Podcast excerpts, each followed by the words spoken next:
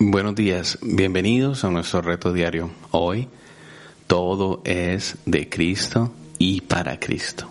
Escuche esto, seamos buenos administradores de la unidad.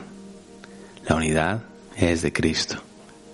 Colosenses 1.15 dice Jesús es la imagen del Dios invisible, el primogénito de toda creación, porque en Él fueron creadas todas las cosas, las que hay en los cielos y las que hay en la tierra, visibles e invisibles sean tronos, sean dominios, sean principios, sean potestades. Todo fue creado por medio de Él y para Él. Qué tremenda declaración hace Pablo a los colosenses. Todo fue creado en Jesús. Todas las cosas existen por Él y en Él. Jesús es el centro de todo. En Él, por medio de Él y para Él fueron creadas todas las cosas, visibles e invisibles, las que hay en los cielos y en la tierra. Todo fue creado en Él, por Él y para Él. Entonces, tenemos que entender que nuestra vida forma parte de este todo. Así que nuestra vida también fue creada en Él, por Él y para Él. Cuando algunos de los corintios se refirieron a Jesús, lo hicieron con un pensamiento crítico y arribista. Se jactaron de ser de Cristo, pero su actitud pero su actitud no trajo conciliación a la ya fracturada y dividida relación dentro de la iglesia. Definitivamente no entendieron ni supieron lo que es ser de Cristo. Piensa en esto. Si Jesús es el dueño de todo y todo fue creado por Él y para Él, esto significa que nosotros somos sus administradores.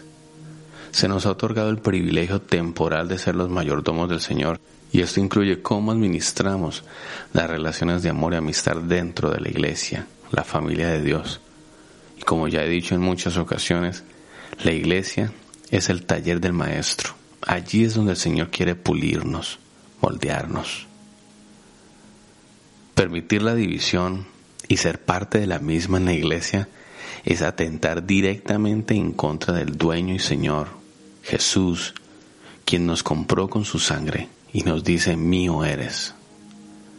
Debemos entender que la iglesia, nosotros, nosotros somos del Señor. Fuimos creados en una nueva criatura para buenas obras. Ahora, mira lo que dice Efesios acerca de esta nueva criatura. Dice, sean siempre humildes y amables, sean pacientes unos con otros y tolérense en las faltas por amor. Hagan todo lo posible por mantenerse unidos en el Espíritu y enlazados mediante la paz, pues hay un solo cuerpo y un solo espíritu, tal como ustedes fueron llamados a una misma esperanza gloriosa para el futuro. Hay un solo Señor, una sola fe, un solo bautismo, un solo Dios y Padre de todos, quien está sobre todos, en todos vive, por medio de todos. Wow, todo es de Dios la iglesia también es de Dios. Por eso, todo es de Cristo y para Cristo, y es necesario que seamos buenos administradores de la propiedad del Señor. No podemos permitir que la división reine dentro de nosotros. Esa es nuestra responsabilidad, velar por la unidad. Por eso arriesguémonos hoy, teniendo esto en mente y meditando en esto es de Cristo y para Cristo. Oremos. Amado Padre Celestial, te damos gracias Señor por tu palabra.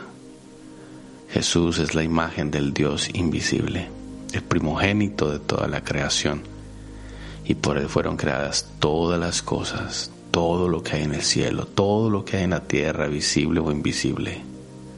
Todo fue creado por medio de Él y para Él.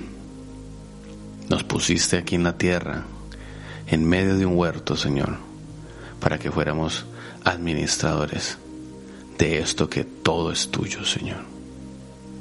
Por eso en esta mañana nos arriesgamos, nos arriesgamos a ser buenos administradores de esta unidad, porque todo es de Cristo y para Cristo. Amén. Que Dios te bendiga y te animo para que en esta mañana y en todo este día medites en esto todo es de Cristo y para Cristo. Sé buen administrador de la unidad.